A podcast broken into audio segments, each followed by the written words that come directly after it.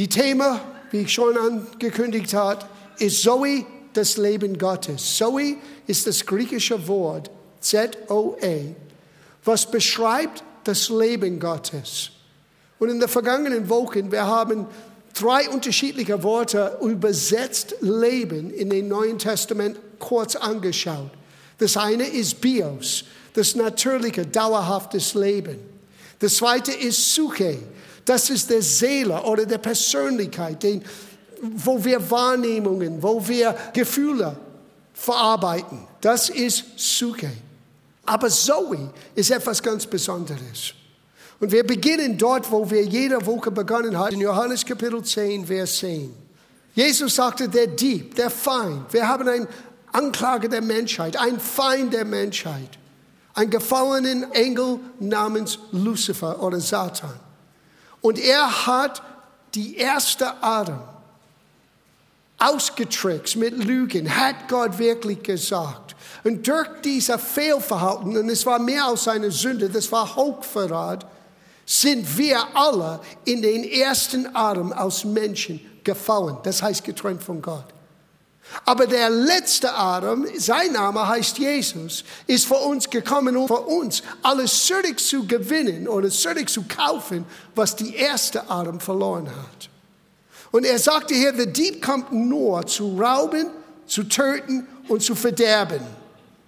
Ich bin gekommen, damit sie, damit wir Menschen Leben haben. Und dieses Wort in der Urtext ist Zoe. Leben, wie Gott es lebt. Das ist nicht nur, dass wir ein bisschen in Leben irgendwie über die Runde kommen. Nein, das ist der Fülle von Leben, mehr als wir begreifen können. Und sogar, ich bin gekommen, damit sie Leben haben, ein Leben in der Fülle oder Leben in Überfluss. So, du bist nicht berufen, ein überflüssiges Leben zu führen. Nein, du bist berufen, ein Leben in Gottes Überfluss auszuleben. Aber wir lernen, das ist ein Prozess, wie wir in diesen Zoe-Leben hineinkommen. Wir empfangen das in dem Moment, wo wir sagen, Jesus, ich möchte dich kennen, komm in mein Herz. Die Bibel nennt das vom Neuem geboren zu sein. Gott gibt uns einen neuen Geist, gibt uns ein neues Herz. Und Zoe-Leben ist uns gegeben. Aber Zoe-Leben muss ausgelebt. Und das ist ein Prozess.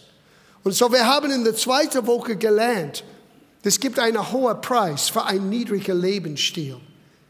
Wenn wir wollen selbst klammen an dieses ich-bezogene, natürliches Leben, wenn wir wollen nur alles auf der Bios oder Suke ausrichten, well, es gibt einen hohen Preis. Wir verlieren die Möglichkeit in das hohe Leben, dieses großartige Leben, die Jesus für uns vorbereitet hat.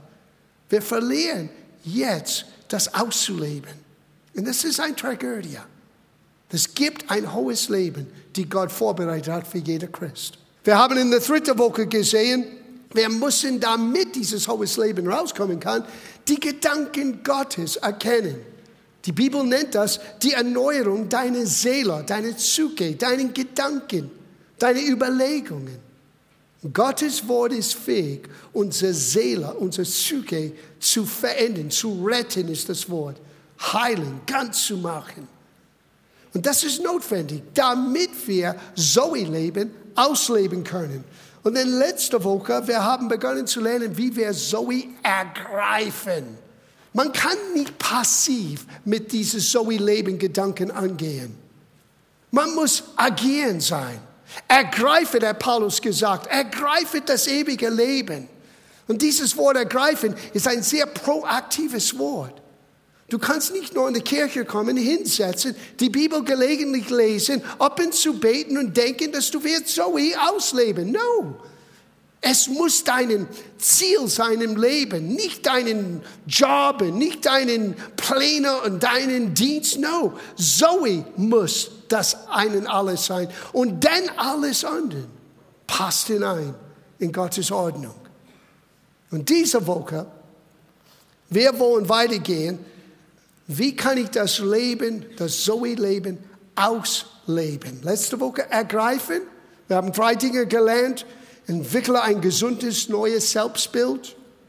Entschließe dich und entscheide dich, nicht konform zu bleiben, wie alle anderen sind. Nein, du bist einzigartig. Eigenartig auch und einzigartig. Und das muss man akzeptieren. Gott hat mich so geschaffen. Sieh, Gott möchte deine Psyche, deine Persönlichkeit nicht wegwischen.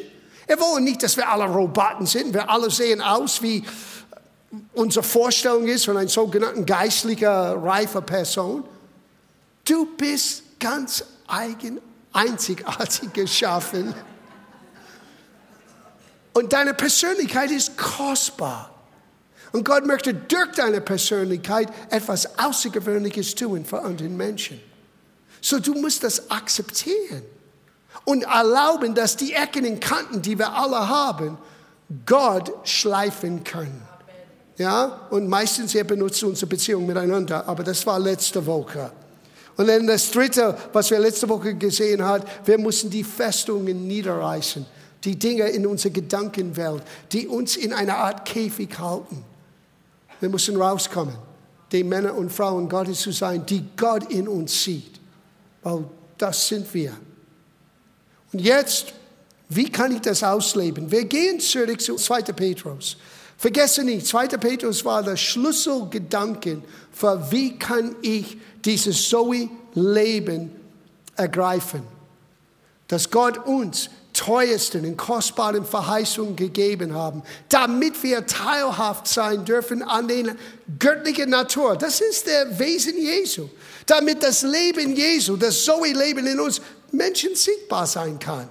Deswegen hat Gott uns teuer und kostbaren Verheißungen gegeben. Und jede Verheißung Gottes ist, was wir gelernt haben letzte Woche, Ja und Amen. Und Amen heißt nicht das Ende, ah, der Pastor ist fertig, er sagt Amen. No, Amen heißt, so sei es. Und durch diese Verheißungen können wir mehr und mehr Gott erkennen, wie er wirklich ist und mehr und mehr Gottes Leben in uns aktiv erleben. So fließt stärker und stärker. Aber der nächste Satz, Vers 5, das ist unser Ziel. Weil ich werde heute Morgen etwas hoffentlich zerplatzen, die leider zu viel in unseren Köpfen ist. Und das ist unsere Fehlhaftigkeit. Es ist gut zu erkennen, dass wir fehlhaft sind. No, no question. Keiner von uns ist fehlerfrei. Aber dass wir den Messlatte so niedrig stellen, dass wir ein bisschen auf diese Messlatte lehnen und sagen, well, ich bin nur Mensch. Ich, wir alle machen Fehler. Und das wird zu unserem Lebensstil sein, ist nicht, was Zoe und was Gott meinte mit Zoe leben. Diese Passage wird uns beibringen, wie du immer leben kannst, ohne zu, wie es heißt, hier strauchen oder zu fallen oder zu versagen. Ist das ein cooler Deal? Möchtest du lernen zu leben, ohne dass du Blödsinn wieder machst? Oh, Herr. Es soll und muss unser Lebensziel sein. Wir können vergeben sein, mit uns selber, mit anderen, weil wir alle fehlhaft sind. Gott benutzt fehlhafte Menschen. Aber es ist eigentlich fast eine Beleidigung Jesus gegenüber, zu sagen, weil wir fehlhaft sind, wir bleiben fehlhaft. Er ist gekommen, uns einen neuen Lebensstil zu geben. Und hier, wir werden lernen, wie Zoe ausgelebt sein kann. Ich nenne das der großen Sieben, the Big Seven. Wenn du diesen großen sieben Aspekten von Zoe Leben, diese Bausteine, wie ich sie genannt habe, in deinem Leben täglich, ganz bewusst auslebe, du wirst eines Tages merken, ich mache nicht immer so die alten Fehler wie früher.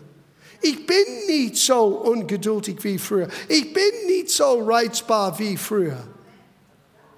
Uh, ich bin nicht so selbstunsicher wie früher. Wow, komm, schauen wir das an. Vers 5. 2. Petrus Kapitel 1, Vers 5.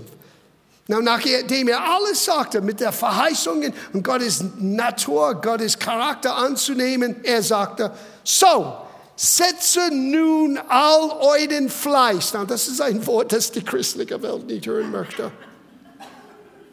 Fleiß. Das Passage fängt an mit Fleisch und endet mit Fleisch. Ich sage dir gleich im Voraus. Ohne deinen Fleisch, ohne deinen Schwitzen, ohne deinen Mitmachen, das wird alles hier nur ein utopischer Predigt. Du musst dich entscheiden.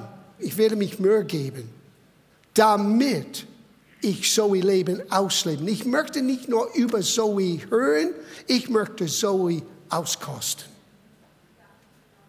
So, mit aller Fleiß, zu dem hinzu, zu dem was? Zu den Bemühungen, Gott zu kennen, durch seine Verheißungen und diese Verheißungen als Teil unserer Lebensstil zu machen.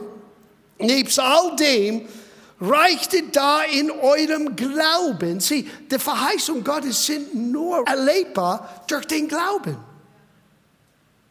Alles, was Gott uns gibt, ist uns geschenkt durch Gnade. Gnade ist unverdiente Gunst.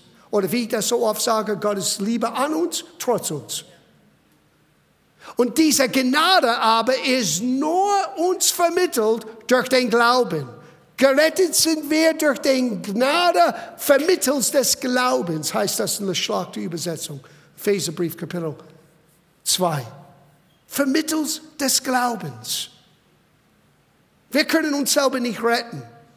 So diese Rettung ist ein Geschenk von Himmel. Es ist Gottes unverdiente Gunst, aber das kann nur erlebbar sein, wenn jemand das proaktiv nimmt und sagt, Jesus, sei du jetzt der Herr meines Lebens. Das ist Glaube. Glaube ist eine Art.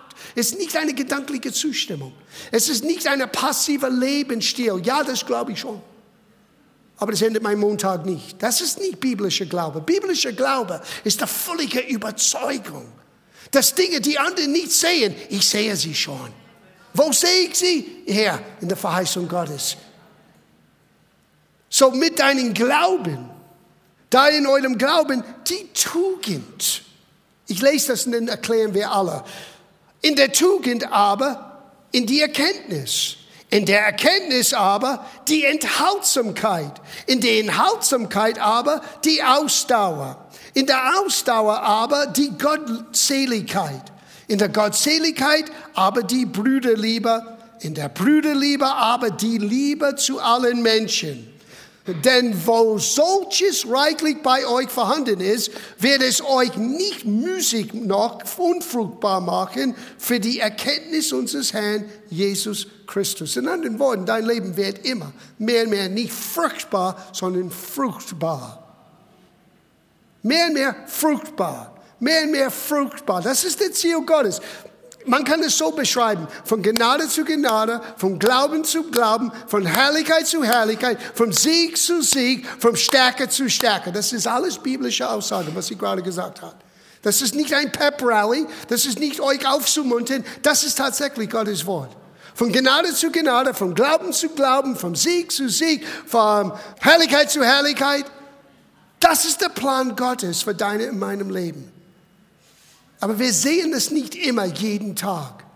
Und es hat zu tun mit unser Verständnis und unser Fleiß, unserer Bereitschaft, dran zu bleiben mit diesen großen sieben Aspekten, Bausteinen, die eigentlich so ihr Leben erlebbar macht, real macht. Nochmal, wir schauen sie an. Nummer eins, eurem, zu eurem Glauben die Tugend. Nummer zwei, in der Tugend die Erkenntnis. In der Erkenntnis Nummer drei, aber die Enthaltsamkeit. In der Enthaltsamkeit aber die Ausdauer. Nummer vier. Nummer fünf, in der Ausdauer aber die Gottseligkeit. Nummer sechs, in der Gottseligkeit aber die Brüderliebe. Und in der letzten Nummer sieben, in der Brüderliebe, die Liebe zu allen Menschen. So, wir haben nicht nur geschwisterliche Liebe, wir haben hier die Liebe des Wortes Agape bedingungslos lieben. Wie Gott uns liebt. So, wir beginnen mit geschwisterlicher Liebe. Das ist auf einem anderen Niveau. Aber wenn es kommt zu Menschen, die außerhalb der Gemeinde sind und auch innerhalb, mit bedingungsloser Liebe. So lass uns diese sieben Dinge nochmal anschauen. Der Glaube. Ein festes Vertrauen an die Güte Gottes. Das ist meine persönliche Definition. Dass wir durch das Wort Gottes bekommen haben, es ist eine feste Überzeugung. Hebräerbrief Kapitel 11, Vers 1. Es ist aber der Glaube, ein Beharren auf dem, was man hofft, eine Überzeugung von Tatsachen. Und bitte unterstreicht das. Wir reden nicht hier von Pie in the Sky, von irgendetwas, was abstrakt ist und nicht, no, wir reden über Tatsachen. Der Unterschied ist, diese Tatsachen sind nicht in der natürlichen Welt, die sind in Gottes echter, realer, geistlicher Welt. Und der Glaube gibt uns die Fähigkeit, das aus dem geistlichen Welt Tatsachen zu nehmen und sie als Realität zu erleben in unserer natürlichen, fünf Sinne bestimmter Welt. Das ist der Glaube. Vers 6 es heißt, ohne Glaube, es ist unmöglich, Gott wohl zu gefallen. Now, das klingt vielleicht hart. Ist Gott sauer mit mir, wenn ich manchmal in Zweifel? No, Gott versteht deine Menschlichkeit. Aber wenn wir wissen wollen, was Gott gefällt, dann müssen wir verstehen, Gott möchte uns in einen Ort bringen, in eine Einstellung bringen, wo wir trotz manchmal schwieriger Umstände sagen, ich vertraue die Verheißung Gottes. Und nicht nur müssen wir glauben, dass er ist, dass er existiert. Das ist ein bisschen zu wenig. Dass er auch ein Belohner ist für diejenigen, die ihn ernsthaft suchen. Sieh, Gott möchte dein Leben bereichern. Gott ist, auf dein, Gott ist nicht dein Problem. Wenn du hier reinkamst heute Morgen und dachtest, oh Gott hat mir so viel. No, Gott ist nicht dein Problem. Gott ist die Antwort auf deine Herausforderungen, die Antwort auf deine Probleme, die auftauchen. Was sie, der Feind möchte nicht, dass wir das entdecken.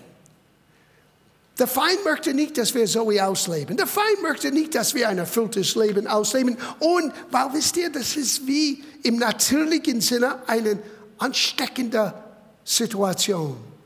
Wie eine Krankheit kann ansteckend sein. Uh, der Grippewelle. Hey, das ist eine Lebenswelle. Es ist ansteckend, wenn Menschen fangen an, ein erfülltes Leben, Freude und Friede und echte, nicht vorgespielte, sondern echte, wahre, tiefgehende Beziehungen im Leben, in deinem Leben zu sehen. Wait a minute. Warum ist dieser Mensch so? Und dann können wir sagen, wegen Jesus. Er ist gekommen, uns Leben zu geben und Leben in der Fülle. Wir müssen vertrauen, dass Gott es gut mit uns meint, dass er uns belohnen möchte. Wir müssen ihn nur suchen. Er sagte zu den Glauben die Tugend. Was ist Tugend? Tugend ist eine wertvolle Eigenschaft. Es ist die Charakter Gottes in uns. Ich habe das so geschrieben. Es ist zu lernen, integer zu sein. Ein Mann, ein Mensch, ein Wort. Man sagt, was man meint, und man meint, was man sagt. Sieh, wenn wir flapsig umgehen mit unseren Worten, wenn wir sagen etwas und das nicht tun, das baut in uns eine gewisse Skeptisch, Skeptizismus hinein Gott gegenüber. Warum soll Gott sein Wort halten, wenn wir nicht unser Wort halten können? Now, es gibt Dinge im Leben, weil wir leben in, in einer unvollkommenen Welt. Ich werde hier um 18 Uhr sein und ich komme drei Minuten zu spät. Was ist die Tugend? Entschuldige mich, ich war verspätet. Es ist nicht schwer zu sagen, sorry. Etwas zuzugeben, wenn wir unser Wort nicht gehalten haben. Aber es ist nicht erlaubt, den charismatischen, übergeistlichen Ausrede, der Herr hat mir gesagt. Das macht mich wirklich wütend manchmal. Wie oft setze ich in eine Klemme, wenn du in Verantwortung bist, weil Menschen haben ihr Wort gegeben und dann plötzlich der Herr hat gesagt. Ich sage dir, der Herr hat das nicht gesagt. Wie weiß ich das? Weil der Herr werde dir sagen, halt dein Wort, mach dein Versprechen und dann werden wir weitergehen. Weißt du, ich habe Situationen erlebt, wo ich übereilig eine Entscheidung getroffen bin eingeladen irgendwo, Konferenz oder Gastsprecher und ich sage ja und dann Gott sagte, wait a minute, Junge, das gibt etwas, was du noch nicht siehst. Aber was tue ich in dieser Situation? Weil ich habe beides erlebt. Ich habe beides erlebt, wo Leute mich angerufen haben und gesagt, I'm sorry, ich kann, ich kann nicht kommen. Und ich denke, okay, wo ist die Integrität hier? Warum können wir nicht ehrlich sein? Warum können wir nicht sagen, hey, ich habe einen Fehler gemacht, ich habe das zu übereilig gemacht Und das ist, was ich tue. Das ist now, ich spreche noch von John. Wenn du mich aus der Verpflichtung rauslässt, ich verspreche dir, wir machen es wieder gut. Aber gerade jetzt, ich habe zu schnell, zu übereilig eine Entscheidung getroffen. Wenn der Mensch sagt, aber die Werbung ist schon draußen, bla bla bla, dann bin ich da, kostet, was es wolle. Ich kann nicht sagen, aber der Herr. Das kann ich nicht tun. Weil ein wichtiger Bestandteil vom Tugend, vom Gottes Charakter ist Verlässlichkeit. Wenn ich nicht auf Gott verlassen kann, dann ist es hoffnungslos. Und wir sollten dasselbe Tugend ausstrahlen. Wirst du Fehler machen? Yes. Aber manchmal wir überschätzen unsere eigene Fähigkeit. Manchmal wir sagen Ja zu zu vielen. Ich meine, das sind alle Lernprozesse. Ich musste lernen, wie ich Nein sagen kann mit einer guten Einstellung. Und ohne schlechte Gewissen. Wenn jemand sagt, können wir das tun, vielleicht ist eine gute Idee. Aber wenn ich das tue und das tue und das tue und das tue, dann bin ich wieder der Gemeindeesel. Pastor ist nicht der Esel. Er trägt nicht die ganze Last.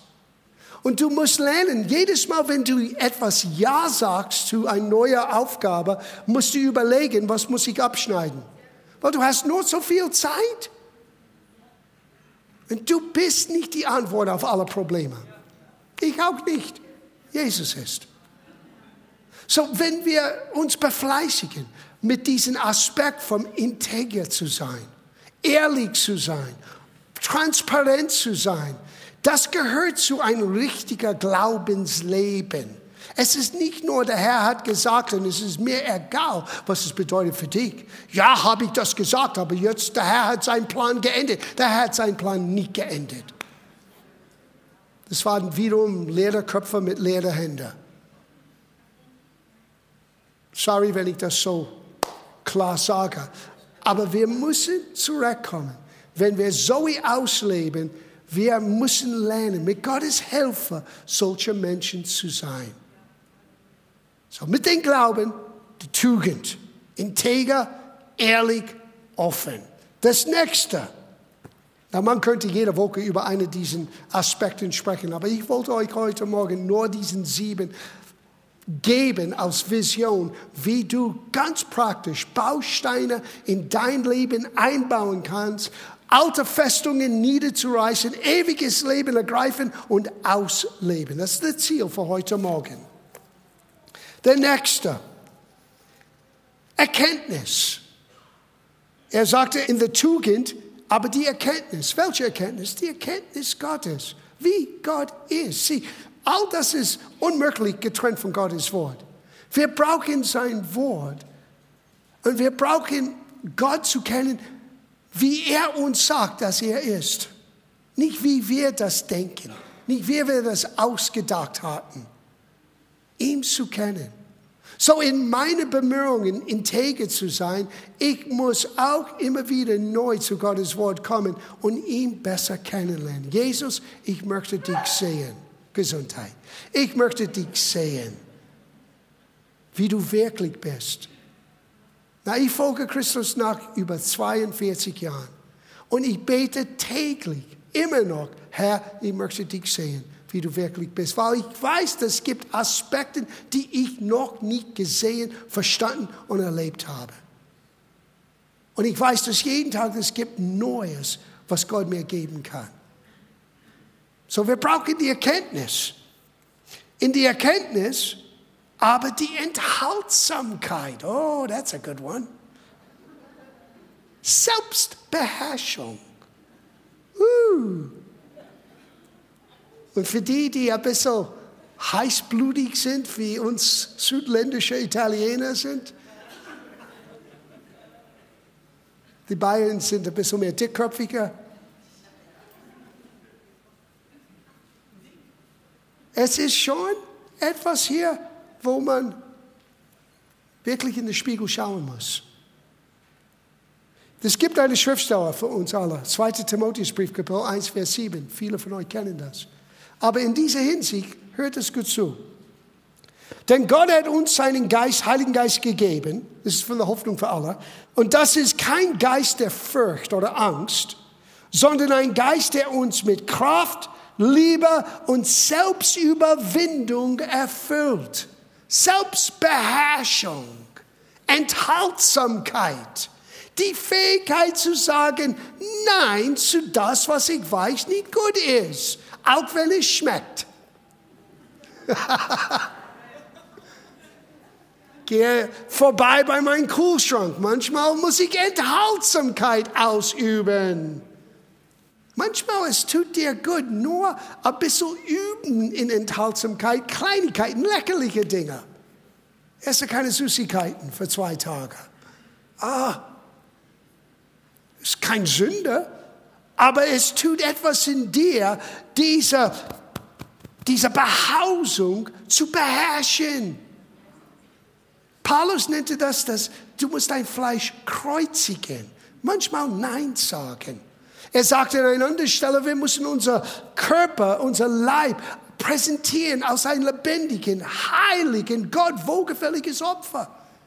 Das heißt, was wir sind, mit alles, was unser Leben ausmacht im Natürlichen. Wir geben es Gott ab. Und Enthaltsamkeit ist die Fähigkeit, nicht immer deine Meinung zu äußern. Es gibt eine Zeit für alles. Gibt manchmal einen Moment, wo du solltest eigentlich lieber still sein. Vielleicht bete zuerst. Das ist für mich ein großer Problem. Ich bin ein ziemlich impulsiver Mensch, habt ihr vielleicht gemerkt. Und in meiner Impulsivität, manchmal habe ich selber Probleme verursacht. Manchmal gehe ich weg. Ich hatte das letzte Woche erlebt. Es war eine Kleinigkeit. Und in dieses Gespräch mit einem jungen Mensch, ich habe etwas gesagt.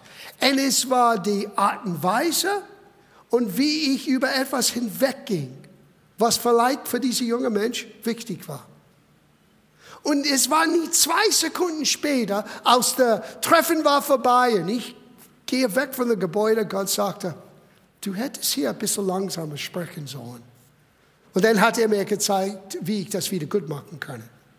Aber das ist Aspekten von Enthaltsamkeit. Nicht immer zu plappen, was du weißt. Vielleicht muss die andere Person etwas sagen oder braucht etwas Zeit, auch selber Dinge zu sehen. Bisschen langsamer zu reagieren ist auch ein Aspekt von Enthaltsamkeit. Für mich, das ist ein Baustelle. Als Gott mir sagte, dieses Thema sollten wir in der Gemeinde predigen, und er sagte das Ende August, Anfang September, Enthaltsamkeit bis zum geht nicht mehr. September, Oktober, November, Dezember. Ich war die ganze Zeit am Studieren und Brudeln und Denken und Überlegen. Bis endlich dann das neue Jahr Gott sagt, okay, jetzt, jetzt darfst du. Enthaltsamkeit. Wir gehen weiter. In der Enthaltsamkeit, oh, es wird noch schlimmer, die Ausdauer. Es ist als ob nicht Enthaltsamkeit wird nicht schlimm genug sein, Selbstbeherrschung. Jetzt muss ich geduldig sein.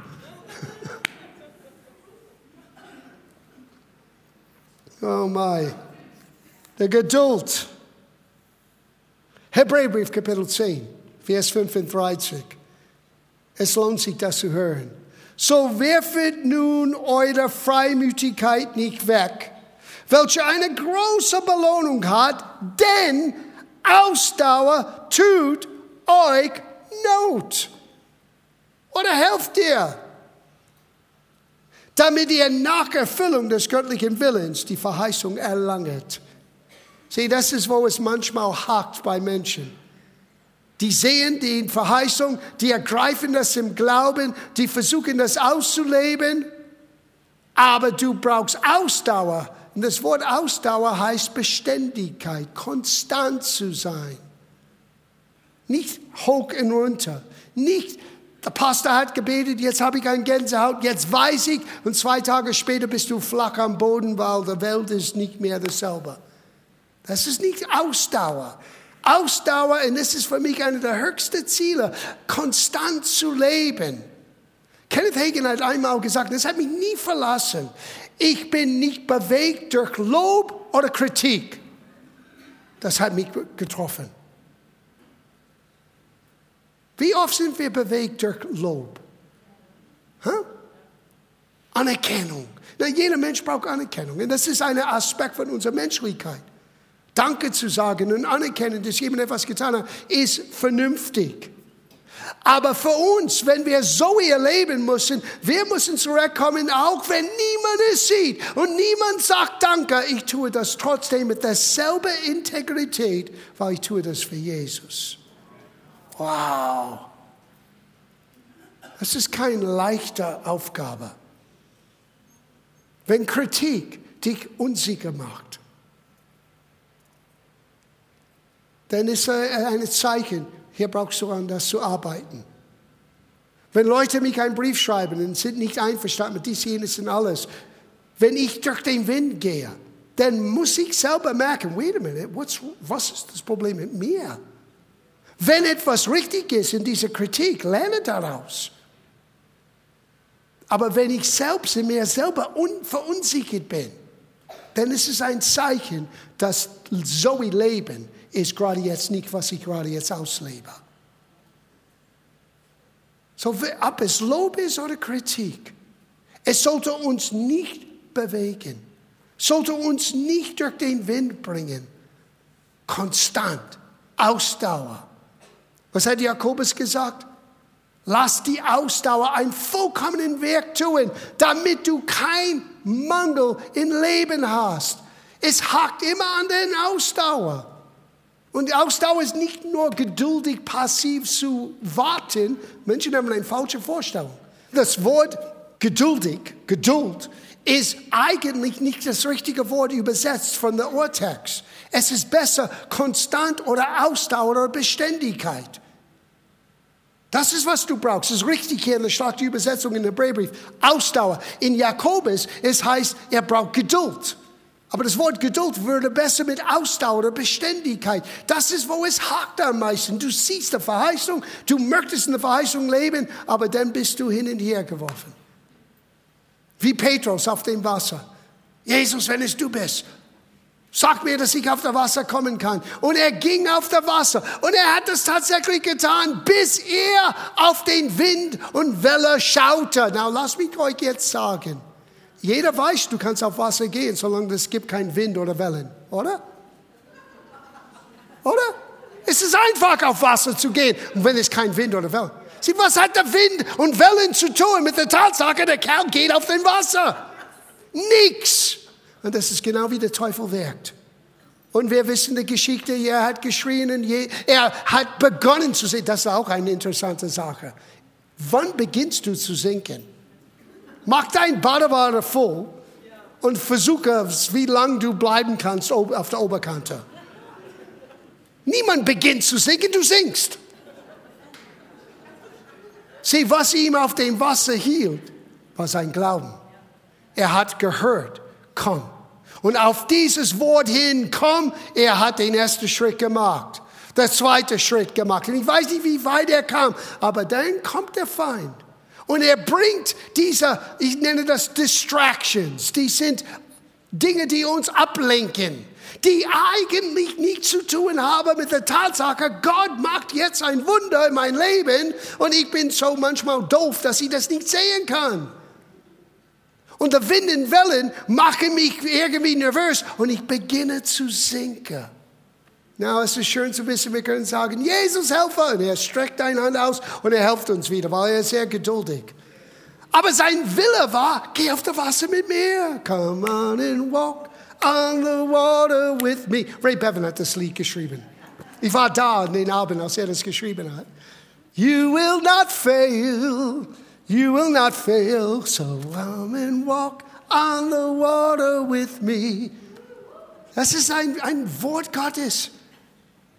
You will not fail. You will not fail. Thank you, Ray. Happy birthday. We go on. Nebst deinen Ausdauer brauchst du Gottseligkeit. Na, das heißt nicht ein Heiligschein hier oben. Gottseligkeit ist das, was Gott gefällt. Sieh, diese Bausteine sind eigentlich verknüpft miteinander. Es alles kommt durch Gottes Wort, es kommt alles durch Gottes Gnade, ist alles eine Auswirkung von Gottes Wirken in unser Leben. Aber wenn wir wirklich diese sieben Dinge miteinander anschauen, was tue ich mit der Erkenntnis Gottes? Ich lebe das aus. Das ist Gott wohlgefällig, das ist Gottseligkeit. Und Paulus sagte, dass das Evangelium ist ein großer Gewinn, wenn es verknüpft ist, wenn es verbunden ist mit Gottseligkeit und Genügsamkeit. Ich bin glücklich, egal ob es viel oder wenig, obwohl ich Herausforderungen habe oder nicht. Mein Glück eigentlich entsteht in Jesus, nicht in die Umstände. Gottseligkeit. Und dann mit der Gottseligkeit, wie heißt das hier? In der Gottseligkeit, aber die Brüderliebe. Und jetzt kommen wir zu dem wichtigsten Aspekt von allem. Das wollte ich sagen. Gary, du warst ein bisschen nervös gestern, aber du hast es hervorragend gesagt. Deine Ehrlichkeit, deine Offenheit, ich kann euch nur empfehlen, das anzuhören. Wie nach seinem Erlebnis mit Jesus, wie er zu einem Pharisäer geworden war. Statt ihm eine andere Einstellung zu geben, positiv, er war eigentlich barmherziger, bevor er zu Jesus kam. Das kann passieren in uns Christen. Weil wir sind nicht mehr motiviert von der Liebe, wir sind mehr von der Gerechtigkeit ausgegangen, was richtig ist. Und Gerechtigkeit ist ganz wichtig. Aber Gerechtigkeit, das Wort ohne Liebe, bringt nichts hervor, nichts Positives hervor. Und wenn wir hier in die Gemeinde nicht Brüderliebe, nicht Geschwisterliebe ausleben können, wenn du hast Probleme, Menschen wirklich vom Herzen zu lieben, trotz aller Unterschiedlichkeiten, Ecken und Kanten? Wie schaffst du das draußen? Mit bedingungsloser Liebe. Eigentlich ist es ein bisschen einfacher, Brüderliebe auszuleben, als Agape-Liebe. Gott möchte, dass wir alles, Brüderliebe und Agape-Liebe, immer, wo immer wir sind, ausleben. Na, wir kommen hier zu den Abschluss und jetzt bin ich gleich fertig. Vers 9, 2. Petrusbrief. Wer aber solches nicht hat, die sieben Bausteine, wer solches nicht diese sieben Bausteine hat, der ist blind, kurzsichtig und hat die Reinigung seiner ehemaligen Sünden vergessen. So, wir reden hier über uns Christen. Wir reden nicht über Menschen, die Gott nicht kennen. Du kannst ein blinder Christ sein. Du kannst sogar ein Christ sein, die neue Brille braucht. Kurzsichtig bist du. Darum, meine Brüder oder meine Geschwister, wiederum befleißigt, nochmal diesen Anspornung, Fleiß, euch desto mehr eure Berufung und Erwählung festzumachen. Denn, wo ihr solches tut, werdet ihr niemals strauchen. Niemals. Wer solches tut, wird niemals strauchen. Sagt das mit mir. Wer solches tut, wird niemals strauchen. Nochmal, wer solches tut, wird niemals strauchen. Now, hier kommt der Oberhammer. Schreib deinen Namen drin für niemand. Wenn John das tut, wird John nicht strauchen. Wow. Ich kann lernen zu leben ohne einen Fehltritt zu machen, ohne zu strauchen, ohne unsicher zu sein? Yes. Aber du brauchst Fleisch. Du brauchst das zu ergreifen. Und im Grunde genommen, du musst auch wissen, Gott ist diejenige, die das alles bewirkt. In dir, durch dich. Weil er möchte dein Leben benutzen für andere. Mein letzter Punkt für heute Morgen ist für nächste Woche. Das bleibt geheim. Wir sind fertig für heute Morgen. Dankeschön.